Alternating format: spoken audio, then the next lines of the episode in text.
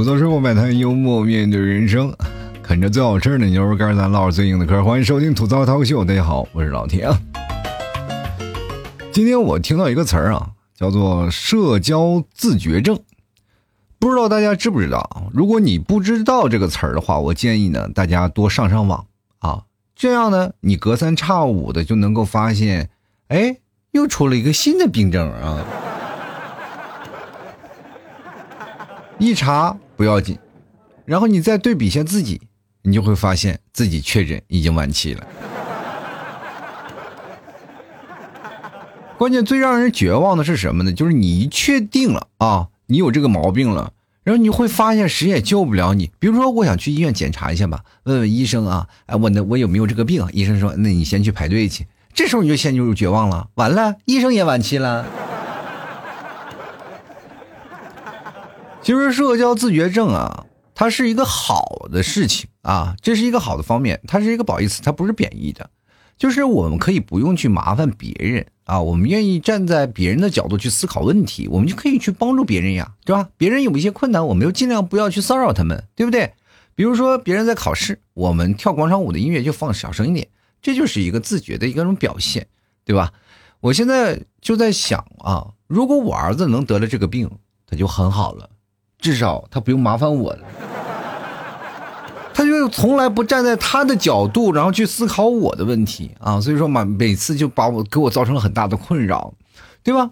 每次比如说他也会经常会骚扰别人，这是最可怕的，是吧？那经常会在这样的事情闹这样事情，搞得别人都很尴尬啊。我每次都要教育他，我说你这样不对啊，那样也不对，对吧？有有些时候坐电梯啊。他就在电梯上喊，我就说尽量不要让他吵吵人，毕竟是公共场合，你在这个地方去喊呢，就容易造成别人的困扰啊，就很容易造成一些别人的尴尬啊。有一次呢，就是我就教育儿子，我说你不要再这样喊了，是吧？你看那个阿姨啊，就已经用鼻子快要戳那个按键了，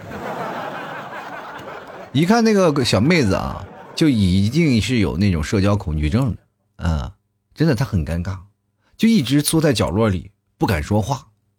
我心想啊，你连个孩子都怕，你还能干啥？童言无忌啊，我们就会觉得这孩子有各种各样的一种形式，就是属于什么呢？社交牛逼症，孩子就有啊，不管他对谁啊，大人小孩他都有社交牛逼症。我跟你讲，我们长大了以后。一直在怀念童年，可能就是在怀念我们童年的那份洒脱，对吧？因为在小的时候，我们可以肆无忌惮的去挥霍自己的各种的青春，长大了不行，挥霍的就是生命。你要敢这么说，别人弄死你。所以说，我就尽量吧。呃，作为大人来说，我就尽量。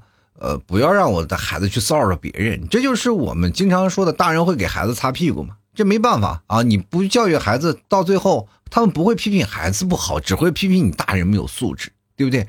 所以说，我就为了不麻烦到别人。我就尽量不会带孩子去那种安静的场所，我就生怕孩子的那种的声音会打扰到别人的雅兴，或者会打扰到别人，会让别人产生不快。就为了这个，我其实很长时间没有去看电影了。就是最近长津湖播放那么好，我都没有去看，对吧？我那个时候都直接领着孩子去 KTV 了，是吧？到那儿他随便吼啊，如果觉得声音不够大，我还可以给你个麦克风啊。当然，带孩子出去溜达也算也很容易碰见一些麻烦事儿啊。就比如说遛孩子这件事情，我们就遛孩子最怕的碰见什么呢？就碰见遛狗的。就前段时间我发生了一件非常不愉快的事情，就是在童小区有一个阿姨，她遛狗啊，她居然不带狗绳，真的，这不就是给人别人添麻烦吗？就是我赶紧把我的孩子就直接就抱起来了，我就抱在怀里了，我就怕我们家的孩子跑过去把那条狗腿给摔断了。是不是那阿姨见着我也跑？她阿姨跟我就是产生了那种同频的感觉，你知道吗？就看着我抱孩子，阿姨赶紧抱他们家狗。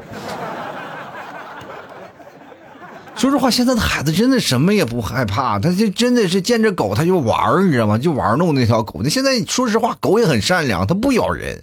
现在哪怕狗就不带狗绳那种小狗啊，它不咬人，孩子怎么折腾它，它都没事这就说实话，大人挺害怕，但是狗确实很善良的，它不咬。它不像我们小时候，我们家养那种的看家护院的那种狗啊。我们小时候看家护院那个狗，小孩要敢过去，那狗都感觉，哎呀，送点心来了吗？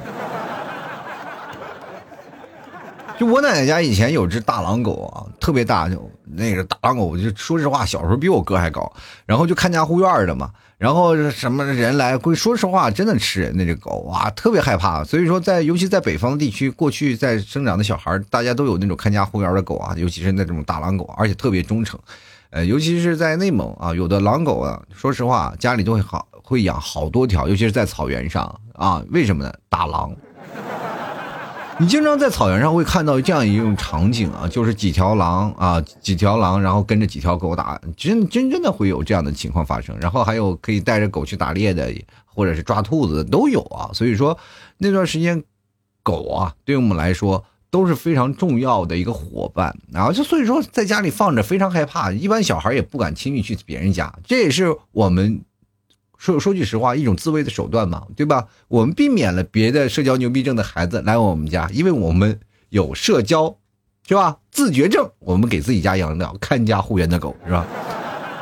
我们请了个保安，小孩敢来，不好意思了，是吧？那是怪你们家长没给我看好。说实话，有次我去我三爷爷家，去我三爷爷家，然后一进门，那狗上来就给我来一口，因为我的家里啊，就一般这狗都拴狗链子，知道吧？那玩意儿，他们家那天那狗也不知道为什么就没有拴狗链子，直接咔嚓就给我腿来了一口，然后就开始回家呀。我奶奶、我爷爷、我三爷全挤在一起啊，然后干什么呢？就把我裤子脱了，看咬哪儿了，一看腿咬破了，然后开始把那个狗的身上的毛剪掉了，给我往上敷啊。你知道那种感觉？我说实话，那种偏方，那当时也就幸亏没有狂犬病啊，要不然我也跟各位朋友也见不到现在了，是吧？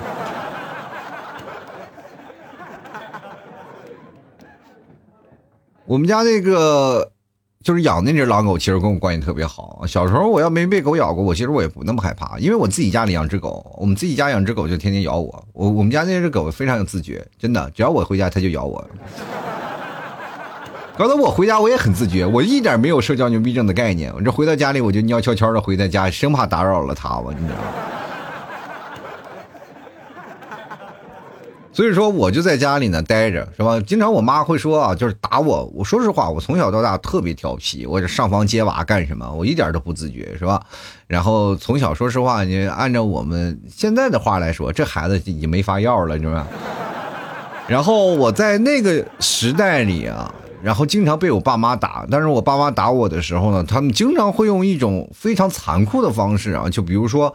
如果说你还不改的话，我就把你扔到狗笼子旁边。那这时候我就害怕了呀，因为我们家狗谁也不咬，就咬我呀。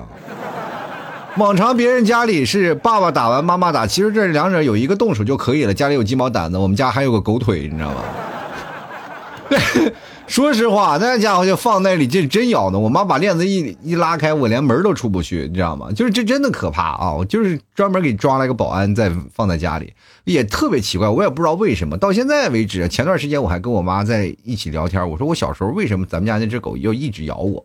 后来我知道啊，当时我以为我爸我妈一直是不爱我的一个状态，他们就爱打我为生，是吧？后来我才知道了，其实我爸我妈他们还蛮喜欢我的，蛮爱我的。就是那因为那条狗确实咬我咬的不行了，然后他们把把那条狗送给我大爷了。然后这条狗后后来我也没有见到长什么样了。反正我见那条狗我都没有好感。那我就奇怪，一直为什么它要咬我呢？因为我们家谁都不咬，它就咬我。然后我爸我妈说，可能你小时候剪它尾巴了。反正我不知道怎么祸害它了，反正这狗就见着就咬啊，到最后呢也不行，所以说我跟我奶奶家那只大狼狗还反而很亲，因为大狼狗那是我爸买的，我爸买的大狼狗，然后放在我奶奶家，然后放在我奶奶家，其实我本来我就想要过来的，但我爸不让，说因为那狼狗说以咱家的经济实力有点养不起。因因为我和我奶奶家就前后院嘛，然后我爸说：“你看，你就往前院看，你就能看见那只狗了，是吧？也挺好。”然后我就经常去前院去跟那只狗玩。那只狗我现在就知道叫红红，因为是条母狗，母狼狗。然后那条狗特别好。然后有一次就是生孩呃那生小狗崽子了嘛，它过去那狼狗都是在外头拿链子拴着的，然后那个狗在狗窝里啊。人那个狗你生孩子，其实说实话对大人来说都挺可怕的。他们一般就是狗生孩子了，然后大人一般不上去摸的，因为那个狗万一护食是吧？也或者是。呃，护食还咬人呢，更何况护自己的崽子呢？然后这个时候呢，大人一般不上去。那我小时候我不管那个，我跟狗关系好啊，我就钻到狗窝里去摸小狗玩。那大狗也没有咬我啊，跟我关系好，一看是我，它就不咬了。关键那狗可能也觉得，就算咬我也不够塞牙缝的，是吧？确实太小了。然后我就在那里在那玩，然后我正好赶上什么呢？赶上我爷爷上厕所。我爷爷上厕所一看，哎呦我去！就是当时第一反应给我爷爷吓坏了，就是以为我狗已经把我啃了，就剩条腿了，你知道吗？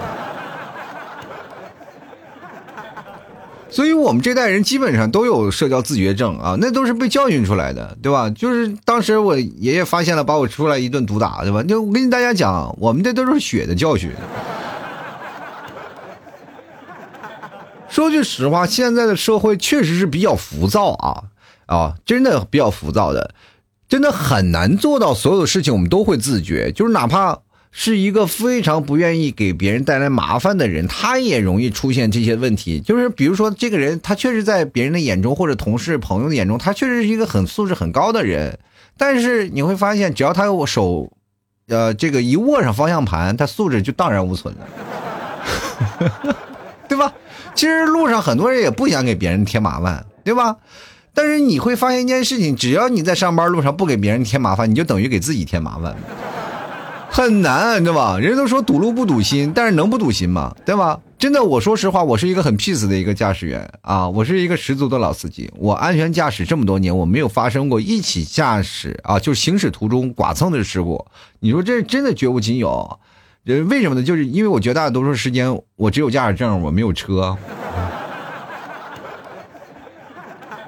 而且关键，其实我挺反感开车的，就是为什么呢？就是因为我最讨厌的就是我的驾驶证嘛。我的驾驶证是长期的驾驶证，对吧？别人的驾驶证，比如说都有期限的，六年、十年，是吧？我已经是长期的了，是吧？交警一说一敬礼啊，然后我又把驾驶证一给他，哦，长期驾驶证，哎呀，也不小了吧？这，就是太暴露年龄。所以说啊，越是老司机呢，在路上骂骂咧咧的程度也就越高啊。这就是马路上的三高人群，是吧？呃，驾龄高啊，年龄高，还有嗓门高。你隔着玻璃啊，你就能感觉啊，就你能听见他的声音。你他妈会不会开车啊？真的，你开的越快，骂的越狠。人很容易浮躁啊，所以说这个社会，我们真的去想，就比如说在有序的开车在上班的途中，是吧？大家排队依次排序啊，我就是开车。但是你会发现一个问题。你作为一个非常高素质的人群，你就在那里排队，然后你会发现你一直原地不动，但是前面车一直往前插，一直往前插，你就一直原地不动。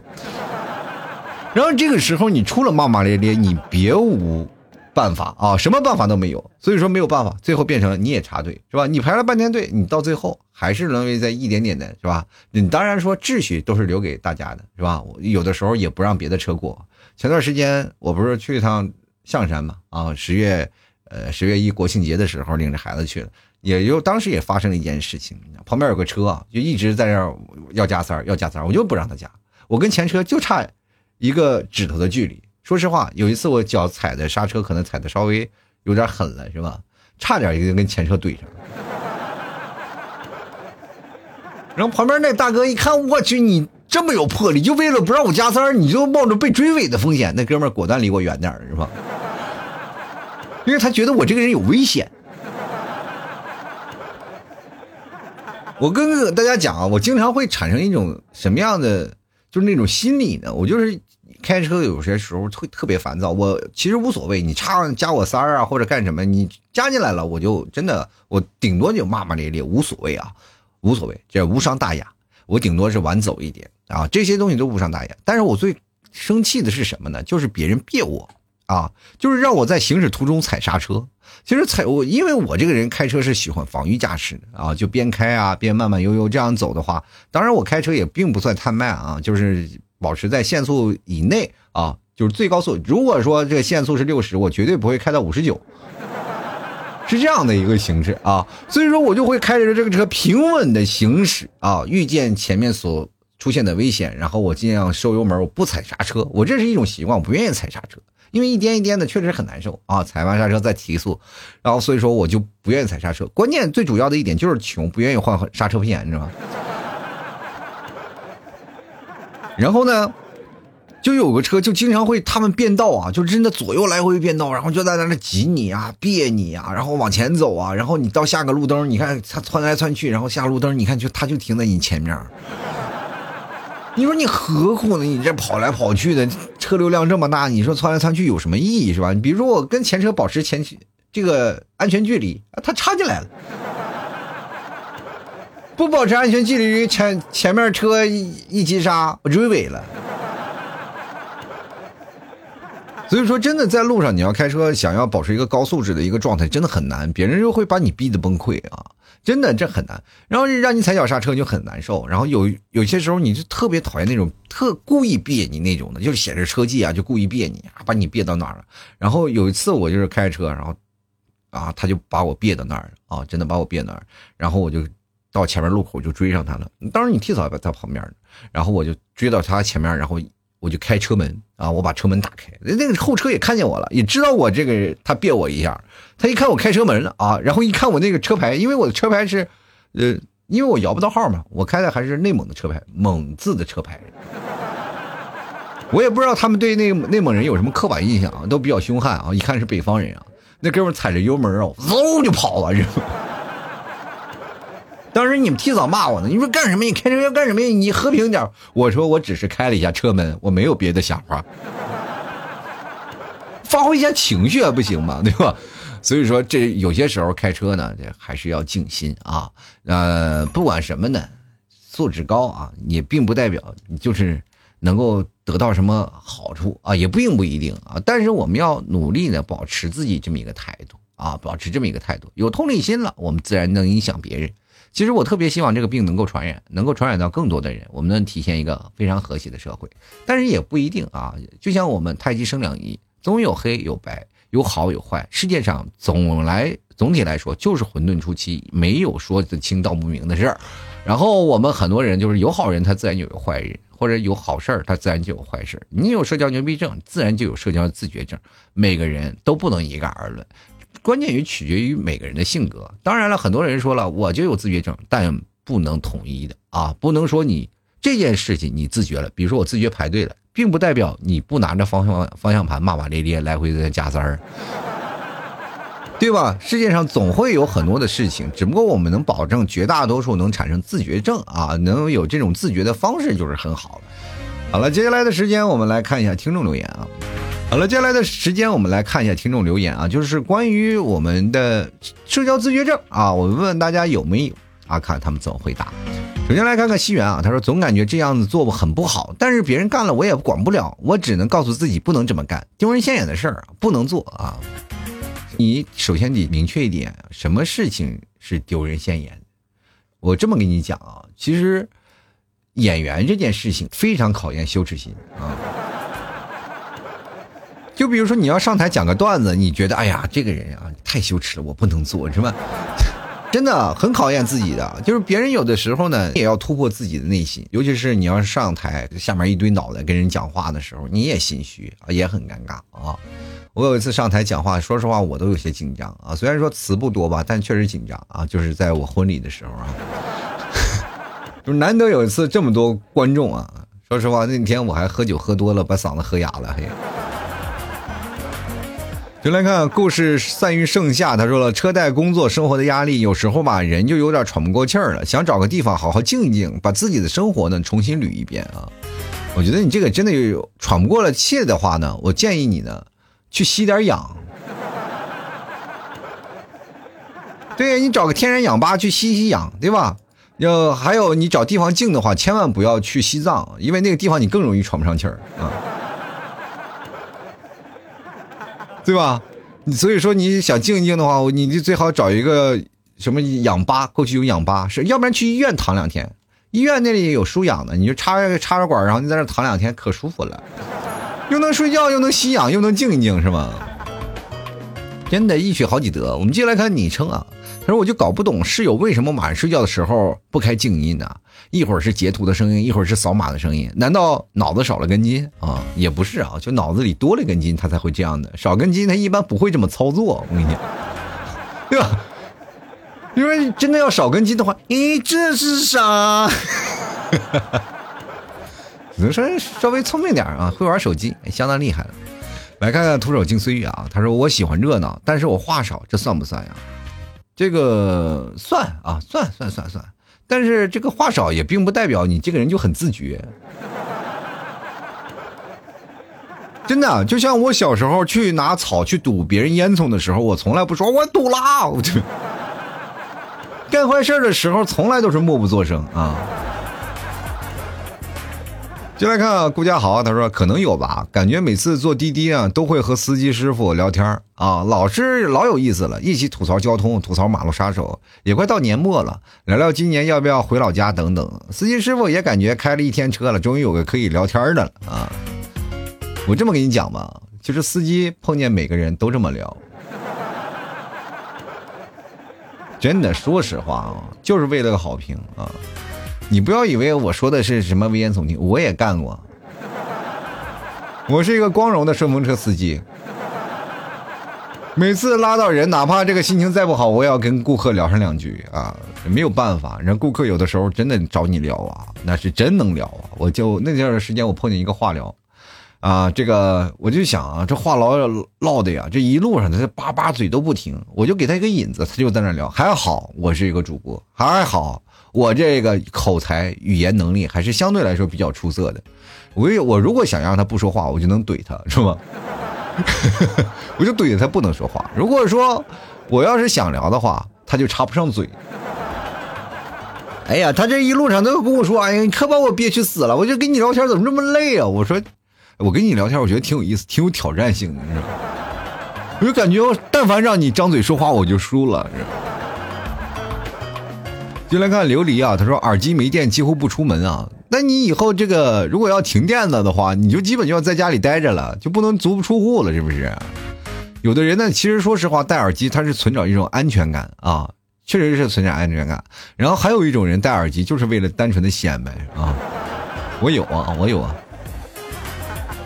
有一次我也想，我说戴耳机出去吧，然后那段时间天冷，我说戴个耳机给我听听歌什么，因为我那段时间经常会去图书馆去看书，图书馆离我们家很远的距离，啊，要坐地铁要倒好几趟，然后就坐带着一个大耳机我就去了，因为小耳机确实说实话，我现在长期做节目，耳朵基本就跟聋子没什么区别。然后呢，你说啊，为什么换不换那个苹果的耳机啊，无线的？我说我换不了，就是因为说实话没有钱啊，没有。然后我就带着我的监听耳机我就去了，然后拿打着转接线我就插着那个啊，其实还别说，整个车厢我就是最靓的仔啊！别人说你这个耳机还真的，你戴这么大耳机露不 low 啊？现在哪有戴这么大耳机出门啊？我说等出了地铁你就知道了，一出地铁我说我这耳机可以保暖啊！这就相当于我们吃完饭啊，吃完饭走人的时候你叼了个牙签，但是我戴了个口罩啊。接来看，热爱可抵岁月漫长。他说：“就算不喜欢，也要学习习惯啊。”据说啊，社交恐惧症和社交自觉症有啥关系吗？也也都有。一般有社交恐惧症的人，自觉症都非常厉害，因为他特别喜害怕麻烦你，就是千万你不要跟我说话，我很自觉啊。就哪怕就是保安在那里站着拿大喇叭，请自觉排队，然后这会儿心里去想，不要 Q 我，不要 Q 我啊。你肯定会自觉排队。如果你不排队的话，那保安就说：“哎，那姑娘，你你往往那边站站哦。”脚趾头都能抠出三室一厅了都。就来看李丑啊，他说在家里邋里邋遢，鞋子乱放，衣服乱扔，但是只要出门呢，哪怕只是楼下丢个垃圾啊，都要找一套自我感觉超好的衣服出门啊。豹纹吗？那玩意老好，关键这个你看对自己好还是对别人好，对吧？你要对自己好，肯定是穿那稍微轻薄一点的睡衣出门。但对别人好啊，就可能会穿的比较性感一点的睡衣出门，对吧？这个就不太一样了，是吧？所以说，个自我感觉超好的东西，往往都是在睡觉的时候觉得，哎呀，这玩意是真舒服，卖的值啊。就来看看麻辣香锅啊，它可以说是非常需要了。我个人。觉得呢，就是和朋友吃饭都会自觉的 A A 啊，集体生活呢都会为别人考虑啊，但是一些情商低的人真的是没有办法去说。曾经有一个室友啊，脚巨臭，那天他运动回来，袜子都要挂空调吹干，感觉那天刚吃的午饭都快从鼻子里喷出来了。我们不说啊，他自己也不自觉啊，这就说明你们宿舍没有这个真的氛围啊，就没有这个宿舍氛围，就是你属于各自为战。真的，我这么跟你们讲啊，就是你们在宿舍里那些生活，我觉得虽然说都有了那个社交自觉症，但是少了曾经的青春的荡漾的那个年华，明白吗？像我们上大学，我们也是踢球的，我们就是各种的，呃，就回到宿舍里以后啊，我们宿舍几乎是全员全体动员的，要去了都是一起去的。然后我们那个挨着窗户啊，就是我们把那袜子脱下来，啪就扔到。墙上粘着立起来，风干这玩意儿贴一溜，而且那个屋子基本上那个臭味我们就习惯了。这叫什么凝聚力，知道吗？别人来我们宿舍哗出去了，然后我们在这个宿舍里就特别。我跟大家讲，在那个时候，我们那个宿舍里就没有几家宿舍是香的，基本都是这样啊。宿舍袜子直接贴墙上，然后穿的时候直接拿起来，或者晚上去洗了，都是这种的。然后。我们在那个情况下产生了非常强大的凝聚力。我这么跟大家讲，就是过去我们那个经常会晚上会有人来查嘛，就是抽烟的情况。那个我不让抽烟，然后在宿舍里也不让抽烟。我们那个床跟咱们现在的床不太一样，你们现在不知道是什么样的，什么都有自己的卡间吧？我们那时候真的是上下铺，是铁的，对吧？铁的，真着急，就晚上睡觉晃，你知道吗？那个铁管你一翻身，就感觉那上面的铺都会塌下来。但是我们那个上下铺那个钢管是空心的，你知道空心的，我们就会把那烟头往空心的那个里扔啊。有次我们清理烟头，我们真数了一下啊，数出来大概有五十多盒烟，四个床管都塞满了，就塞不进去了。你这你想想啊，就是我们，你想想宿舍里多少个床管，都塞满了。我的天呐，当时清理完了，那个很多人都说了，哇，你们这是住的什么人呢？你们卷烟厂吗？这是。就来看 G 啊，他说了，没喝酒之前呢，社交自闭症；喝了酒之后是社交牛逼症啊。这个一喝完酒呢，就有自社交牛逼症的人，我们就会有一句话形容的特别好，叫做“酒壮怂人胆”。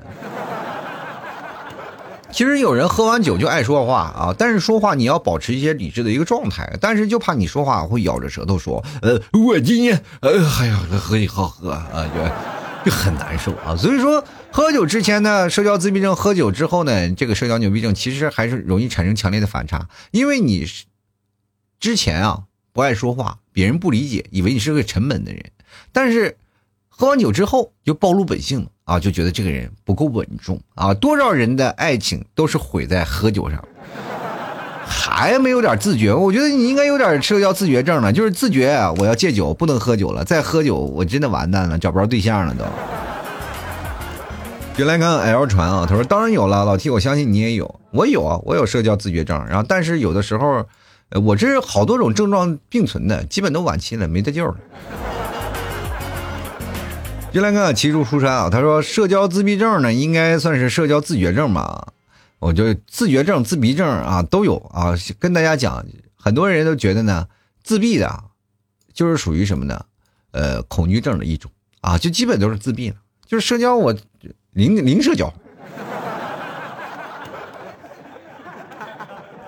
但凡零社交了，就会非常自觉。我刚才不是讲了，他俩是有存在的因果关系的啊。继续来看看二战必过，他说很需要，而且我也不想被别人骚扰自己的小空间啊。这样的，我跟你讲，就是每天有自己的小空间，确实也不希望被别人骚扰。当你结婚了以后，你会发现这小空间，然后留给你自己很难啊，因为但凡你有点小空间，对方都认为你不愿意跟他过了。你是不是厌倦我了？这么长时间了，你不想过了？你还要自己的空间？你还有什么想法啊，孩子？所以说，空间是很奢侈的人啊。进来看灰色原野上的哀伤，他说：“我其实不觉得这些行为会对我造成影响，可能是习惯了吧。反正我是没有打扰过别人，自认为啊，那自认为是没有打扰过别人，但是不代表别人不能打扰你啊，对不对？”你说排队打饭呢，你挤一下踩一下脚后跟，没准都会感觉到发生一些肢体上的冲突呢。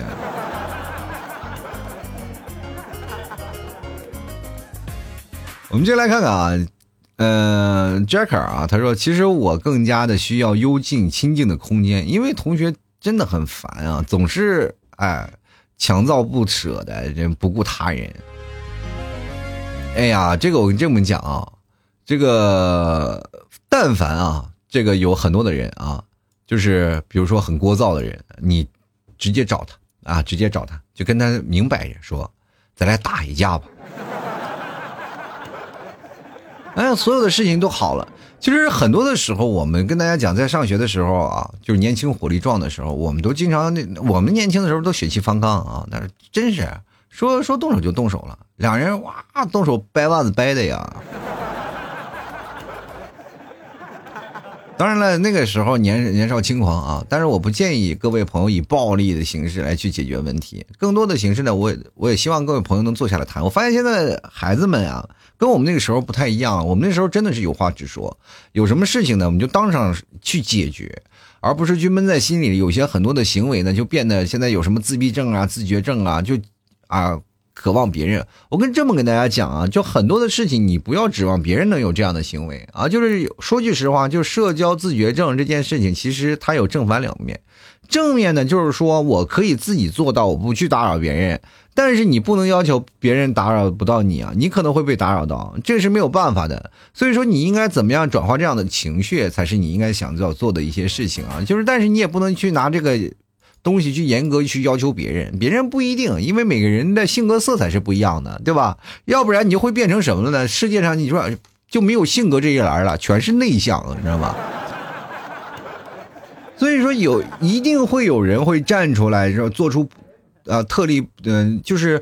格格不入，在这个整个大环境当中格格不入的事来了。然后突破这样的格局之后，你会发现这些人反而会很可爱，又造成了为什么在学校当中很多的乖乖牌都是单身，那些真的是在社会当中突破当中，就是很多坏学生，有很多奇思妙想的人，他反而会有异性的青睐，就是为什么？因为他的世界我们不懂，我想去那个世界里转转。明白吗？他就会产生一些爱慕心理，让人产生相互吸引。所以说，当你在一个固有的思维当中啊，你。走不出来了，你不妨调出来去感受一下，你会发现这个世界其实也挺精彩，对吧？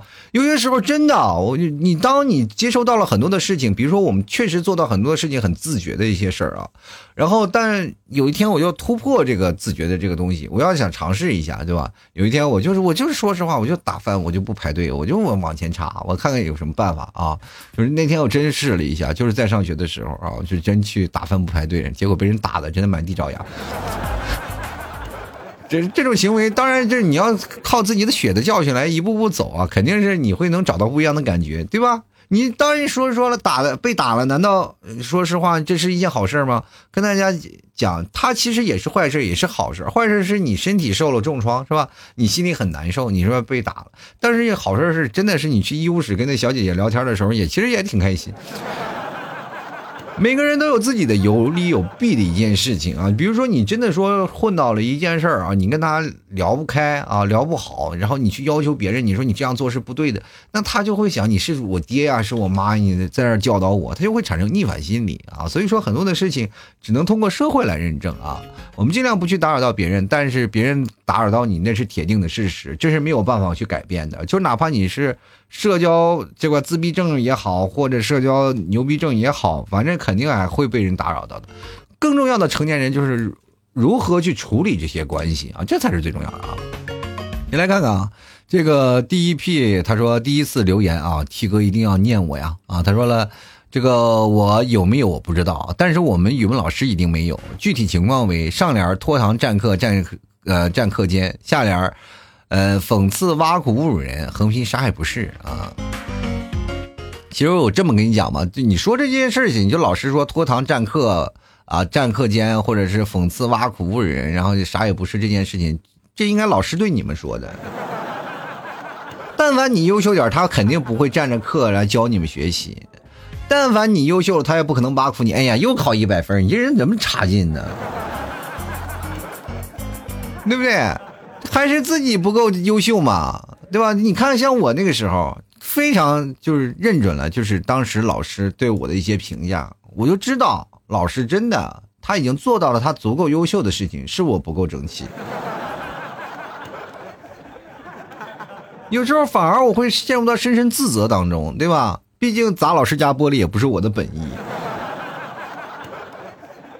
就来看看季宇啊，他说需要啊，在画画的时候就很吵，就很难受啊。这件事情我就，我就突然发现这个话好像对我说，我就感突然想感到抱歉。真的，我就突然感觉对我的听众，我做出了一些很很可怕的事情，因为。听我节目，好多人都是画画的，真的，很多人就是边听我节目边画画的。有的人是为了考艺术，有的人是已经在艺术院校了，有的人已经毕业了，都是在这个情况下。我也奇怪，为什么画画，然后他愿意听我的节目，然后很多的人给我了一个统一的答案：因为你的节目又臭又长，足够我画画，而且很有想象力啊。这个说实话，我们画画的精力，我们全在这画上啊。你的声音只是个陪伴。所以说，各位朋友啊，没办法啊，这个在这里我就感觉到你们在画画的时候，我好像打扰到你们了。就来看棒棒糖啊，他说当然需要啊，又在电影院里啊，手机一直响，肯定会带着家伙去揍他的啊。呃，你你一站起来啊，就是相当于我们那段时间在网吧上网的时候，哎，挺有意思。过去打魔兽。啊，打魔兽啊，大大家都玩啊，联盟和部落，大家懂吗？啊，联盟和部落那种感觉是不太一样的。